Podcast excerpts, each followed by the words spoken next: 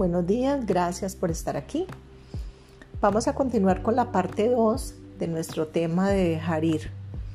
A veces no solamente somos nosotros los que abandonamos, los que dejamos, los que decidimos cerrar una etapa de nuestra vida o los que decimos adiós. A veces también nos han abandonado y en este caso mm, la situación se torna un poquito más compleja. Aprender a aceptar y asumir el despido, la ruptura, esa sensación no es tan agradable y avanzar de nuevo hacia adelante puede costarnos un poco más de lo habitual. En ocasiones también nos cierran el ciclo a nosotros y allí es donde el dolor se vuelve un poco más inmanejable y requiere de tiempo. Ahí es donde tenemos que hacer mano de vivir el duelo, de llorar, de asumir la derrota, de aceptar lo ocurrido y poco a poco la herida que tenemos dentro pues se va a ir cauterizando y luego ya nos vamos a sentir un poco más libres de esa carga y ya viene la parte determinante que es el perdón.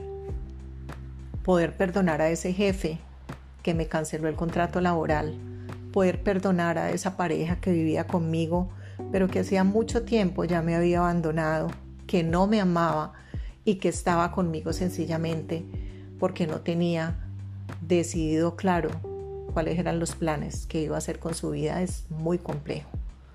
Aquí torna a encontrar dentro de nosotros esa fuerza, esa valentía de las que le hablé en el programa anterior y empezar a sentirnos ligeros de equipaje porque cuando podemos perdonar al otro, entender su situación, pues sencillamente ese perdón es un acto liberador que sencillamente nos sirve es a nosotros más que al otro.